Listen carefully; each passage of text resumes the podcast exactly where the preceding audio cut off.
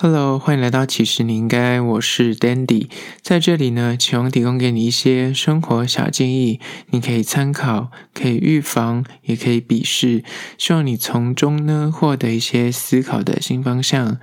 今天要聊聊，其实你应该勇敢追求你欣赏的漂亮女生或帅气男生。今天要聊聊关于说为什么要勇敢的追求。呃，你欣赏的那种漂亮的女生或是帅气的男生，这里所定义的漂亮或帅气呢，不是单纯就是外貌协会，而是那个漂亮或是那个帅气，并不是一定要女神或是男神那个级别，一定要长得像林志玲。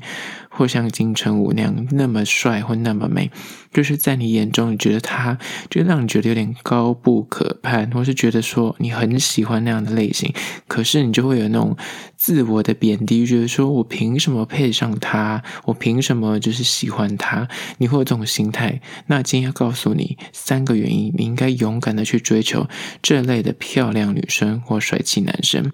在实际进入讲这三个原因之前呢，我要来分享一个我在网络上看到的一个有趣的实验。呃，它的出处目前我查到是说，它是麻省理工学院著名的经济学家所推出的一个小小的实验，但是实际上有两个论派说这个实验可能并不是真实的。那大家就先听听看这个实验。它的实验呢，找来了一百位的大学生，男女各半各五十位，然后这一百位呢，他就制作了一百张卡片，后面就从一一路的写到一百数字，然后。呃，单数给男生就是一三五七九给男生，然后二四六八十到一百就是给女生，所以各五十张。然后卡片上面的数字呢，会贴在男女的背后，所以你自己被贴上去之后，你不知道你自己是几号，但是别人都知道你几号。然后这个游戏规则呢，就是一百位的男女呢，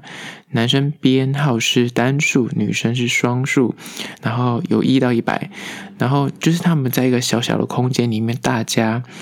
被规定，就是你要在短时间之内呢，你不能够告诉对方你的号码，就是你看到对方的号码，你不能够告诉他他编号几号，所以你只能够用自己眼睛看，然后用尝试说服对方跟你配对。这一百位呢，男女就是你要找到一个人跟你配对，两个加起来的数字越大。奖金越大，所以等于说，合理来说应该是九十九配上一百的那个奖金就一定是最高的。然后他在有限的时间内呢，他就让大家自由的去配对。然后他就是这个游戏呢。后来就推演出了很多很多的解释，因为大家不知道自己的号码嘛，所以就是你会变成是，你看你身边的人对你的态度，或者身边人对你讲话那个说服的功力，你就会知道说，诶，我的数字应该不小，我的数字应该是很大，所以大家都来迎合我。所以在游戏一开始的时候呢，九十九的男生跟一百的那个女生，就是两旁都围绕了非常多人，一直不停的说服他跟自己配对，因为没有人知道自己几号，但是你看得到他是九十九跟一百，所以两个已经是最高的，然后大家就不停的跟他呃，就是起哄啊，或是说自己有多棒。可是那个男生或女生九十九跟一百其实都知道大家的数字，所以他看到那个数字不是呃，就是不是最大的那个号码的时候，他就是会回。绝他，所以呢，就经过短时间的那一轮，他就是不停的在回绝，九十九跟一百，可能就要不停的回绝很多人，因为大家都是看到那个目标就先往那个九十九跟一百冲，因为觉得跟他搭，不管你自己几号，你相对等的得到最高分数的几率是最高的嘛，因为他们两个已经是最顶尖的那一个号码了。然后呢，因为他们两个就不停的就是抗拒人，那时间快要到了，所以大家呢就开始退而求其次去找九十几的。然后九十几的又发现，哎，九十几好像开始陆续有人配对，就到八十几了，到七十几。然后就是你知道，在时间越来越紧迫的时候，大家就开始凑合或将就着去找退而求其次的号码。然后有趣就来了，那那对于那种就是可能他走个位数字的那些人，就是旁边他可能问个几个人，大家都不理他，他就发现说可能他的数字偏小，所以呢，最后就发现这个游戏呢，数字偏小人，他们最终，比方说你是四号，你可能就会跟五号或者是三号配对，因为你们两个最终就会被遗弃，然后最后你们就是等于是有点取暖的概念，就是一定要配到至少聊胜于无，因为你只要有配对成功，就会有奖金，所以他们就。最后面可能就是有点协商或是妥协，说那好，那我们就配对，然后至少有点奖金。所以最后就发现说，这个游戏。大部分后续的配对的号码，大部分都所谓的非常靠近或是非常接近。那这就是所谓拖延到后来的那个社会学，他们在分析这个游戏的时候，就说这有点像是我们所说的门当户对，就是你的分数差不多的时候，你就很容易去找到跟你分数差不多的人配对。而大家就好奇说，那一百跟九十九。他们到最后配对的是谁？然后后来研究发现说，一百号的女生其实配对并不是九十几号的，是。七十三号的，然后大家就觉得很惊讶，说为什么他去配一个七十三号的？因为他在刚开始回绝太多人的意见，而九十七号那几个人，他们可能就是呃先去找了最高分的那个，然后后来被回绝，他发现说自己分数没那么高。当有其他人去跟他就是配对的时候，他就一口答应，或是就选择赶快抓到一个人，就赶快跟他配对成功，而这就导致最高分的那两个人他。并不是能够配对到大家理想化，可能说，哎，他一百，所以他应该会配到九十几的吧，就反而没有，但反而是其他号码，比如二十几啊、十几的，都是跟自己相对等接近号码的人配对。那这个游戏的最终就推演到说。大部分因为受限于时间压力，大家就选择跟自己门当户对的人赶快将就着在一起，因为大家就比较容易妥协，然后比较容易协商出一条自己可以，哦，就是那我们那我们几比几好了，我的分数比较高，你的分数很低，但是我跟你配对，知道有没有钱拿？那我们就是有点就是谋商，那我拿多一点，你拿少一点奖金，那这样好不好？我们就至少这样配对，因为他们自己知道筹码不多，自己的号码不是很大，所以他们就得要用这种。方式来结盟，但是当你数字很大，你刚开始你知道你你充满了莺莺燕燕在你旁边的时候，可是最终你就是。就是只能够，嗯，时间紧迫，你可能随便抓个人来配对，然后这个游戏推演到后面就变成是说，虽然它有点符合门当户对的这个效应，绝大多数的人是这样子，但是呢，就有另一派的学者就说，那所以其实你分数越低的人去挑战那个高的，只要你时间选择恰当，那其实你是可以配对到很棒的人的，就像是这个游戏里面的七十三号，他最终配到的是一百号，所以呢，今天就是要讲。这个概念就是说，你其实不要放弃去追求你最欣赏的那一种类型的人，因为他是你的理想型，你才会认真跟投入的在这段感情里面。那今天就分了三点，为什么你应该勇敢追求漂亮的女生或帅气的男人呢？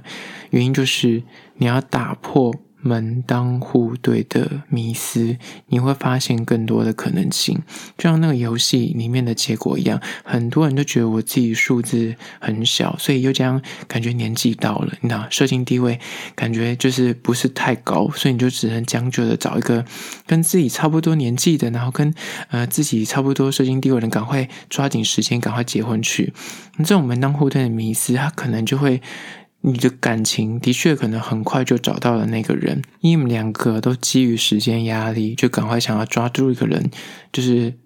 赶快得到下一个钥匙，你懂吗？因为人类感觉你的闯关游戏，你到年近三十，如果你没有结婚，没有一个伴，你就觉得自己有压力，就莫名其妙有一个人出现，然后他也像很有意愿，你没有那么喜欢他，可是你觉得，诶，他各方面也像都蛮吻合的，那你就选择跟他步入婚姻，可是最终你就发现说。你对他的喜欢并没有达到想要跟他在一起一辈子，那最终就可能是，如果你两个都撑不下去的话，那就是会破裂，然后或者是硬撑，然后两个都非常不开心。所以呢，第一点就是告诉大家说，你要打破门当户对的迷思，你应该去选择你真心喜欢的人，哪怕你现在到适婚年龄，哪怕你觉得就是这个人很像各方面蛮吻合的，可是你其实你内心知道你并没有那么喜欢这个人，你只是因为他才对的。时间点出现了，然后很像也只有他可以选择，所以你就选择了他，你就选择说很像就只有他。对我好，那我好像也只有他可以选，那你就选择就跟他走下去。但是你内心其实有一个很大的问号跟自我怀疑。刚刚讲都比较偏向女生的心态，觉得说，因为他可能就是已经到适婚年龄啦，他觉得自己年纪老大不小啦，可能因为社会压力或是观感，就是你知道父母会催婚，所以他们可能就是时间有很赶着，觉得说我很想要赶快去完成这件事情。然后刚好有个还可以的对象，虽然没有很喜欢他，可是他各方面条件好像蛮符合，就是进入。婚姻的这个状态，然后就跟他在一起。然后反过来说，男生也有遇到同样的问题啊，因为男生在华人社会里面就会被赋予那种男主外女主内的，我知道现在是刻板印象，但是就是在聊刻板印象。所以呢，当男生在遇到一个他外形很漂亮、很绝佳的时候呢，他就会觉得哦，是不是我养不起这样的人，或是哦，我可能会很难拿捏，他们就会偏向找比较。乖一点的，或者找一个相对而言他比较能够然后掌握的女生，然后就不愿意去挑战一些他真正喜欢的那种类型的女生。那这两种状态，不管是男女，其实都是有点在将就，或者是自己的人生就是觉因为受限于就是时间轴的压力，觉得他年纪已经走到这个坎站，他好像不做点什么就会被这时代淘汰，就是赶快抓个浮木跟他一起，就是步入下一个阶段，就有点像闯关游戏。一样，那我觉得，如果你有意识到自己的这个，就是有一点莫名其妙的，就不知道赶时间，不知道赶什么，或者你就会觉得好像有点，就是有点自卑，有点自贬，不管是男生或女生，就觉得说我很像配不上更好的人，或很像就是有有个人爱我，我应该好好的珍惜这样子。那如果你有这种心态的话，其实你应该要适时的打开门当户对这个迷思，并不是说你你的条件。不是很优，你就不值得追求更好的人的人，你懂吗？那我觉得你应该是追求你真正喜欢，不管那个人是不是好不好看。我刚刚所说的好看、跟漂亮、跟帅气，其实那不是说外形的部分，而是说他的特质是吸引你的，那就是所谓的好看。我就是这边的定义是这样子，而不是说外形，单纯就是他的条件是符合你理想情人的那个条件，但是因为他完美的符合。反而让你自惭形秽，觉得说自己配不上他，你就会宁愿找一个比较这么好的人在一起。那我觉得这是非常没有必要的。而这就是第一点，为什么你要勇敢追求，就是你的理想情人那个典型，而不要就是将就的原因。接下来第二点呢，就是为什么你要去追求那些漂亮女生或帅气的男生呢？原因就在于说，漂亮的女生或是帅气的男生，其实比你想象的好追，或者其实他们很好的就可以跟他们就是一起共度余生。为什么呢？延续刚上个原因，就是很多。男生在找终身伴侣的时候，他们都会倾向去找那个可以照顾得起的女伴，就觉得说他这个人我养得起，这个人的条件我可以 handle 得了。那这样的人呢，他其实就是会故意把那个标准降低一点点，他把它降低到一个他觉得他条件没那么好，所以他可以听他的话，或者是他条件没有那么的优，所以他可能就是有对等的，他的话语权会比较高。所以就因为这样子呢。最漂亮的，或是条件最好的女生，反而大家就不会选了，所以这也是你要反向思考去追那些你认为她条件非常优、她很漂亮的女生，因为她可能比你想象中，她其实没有人敢追她，所以你以为她可能追求者众，其实并不然，因为大家不敢挑战神等级的，或者就是她的条件太好，好到大家不敢去碰触这个人。可是如果你本身的理想型就是那样的人的话，你应该勇敢的去追求。因为刚刚所说的这种庸人自扰的自卑感呢，其实非常的不必要。你如果勇敢的踏出第一步去，就像我刚刚讲的，大家都因为大家都不知道集体的那种歇斯底里，觉得说那个人一定是超多人追的，我不要那个自己癞蛤蟆想吃天鹅肉去。碰触那种就是神等级的的女生，或是神等级的男生，他们一定有非常多的选择，不会看上我的，然后大家都不去选，然后反而就大家不去选，他反而就诶，就是一直单身，然后只要有一个人递出橄榄枝，诶，他就获得了那个神的眷顾，或者就是说获得了那个理想情人的眷顾，所以呢，就是偶尔就是放手一搏，冲一波，说不定你会得到一个意想不到的结局，或是。得到一个很棒的恋情，就不要让他默默的拱手让人了。而这就是为什么第二点你应该追求漂亮女生的原因，因为他们其实可能比你想象中的好追。就你可能是有点大家都不敢追，然后反而你行动了，你就会得到。接下来第三点，关于说为什么你要勇敢的去追求漂亮女生，或是真的帅气的男生呢？原因就在于你追了。或是你就是告白了，就算失败，其实你没有损失。其实现在有很多的所谓的什么草食男啊当道，那很多男生现在就比较不敢就表露自己的心意，觉得说这个时代好像就是男生越来越不敢主动出击了。那这种呃，就是你没有递出任何的好感或是释出善意，很多女生其实她们也就是被动社会框架绑住，觉得说女生不能太主动啊。女生就是要矜持一点，不能够透露出自己的喜好，让别人知道，就是会很掉价。那我觉得这种心态呢，就会导致两方就是没有人要递出那个行动的时候，就会默默就散了这个局，或者是散了这个姻缘。那反过来说，就是女生，如果你看到一个不错的心仪对象，你偶尔要试着去，就是表露你的心意，甚至是直球对决告白，因为你就算被发了好人卡。So what？你如果今天去了做这件事情，你的人生就少了一个遗憾。你说不定得到的结果是，诶，成了。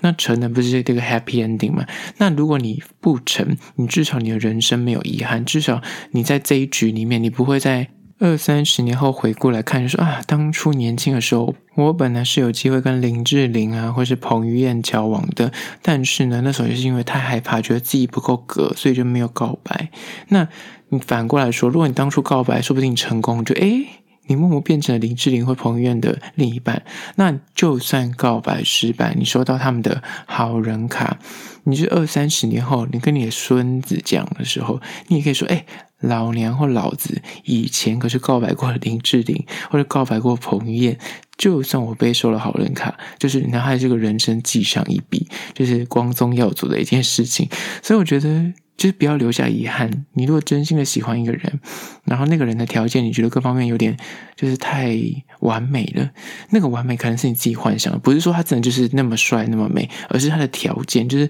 刚好符合你的心目中的那个心脏暴击的那个点，你懂吗？你就觉得哇，他好棒哦，然后就让你不敢去接近他，或是不敢去告白。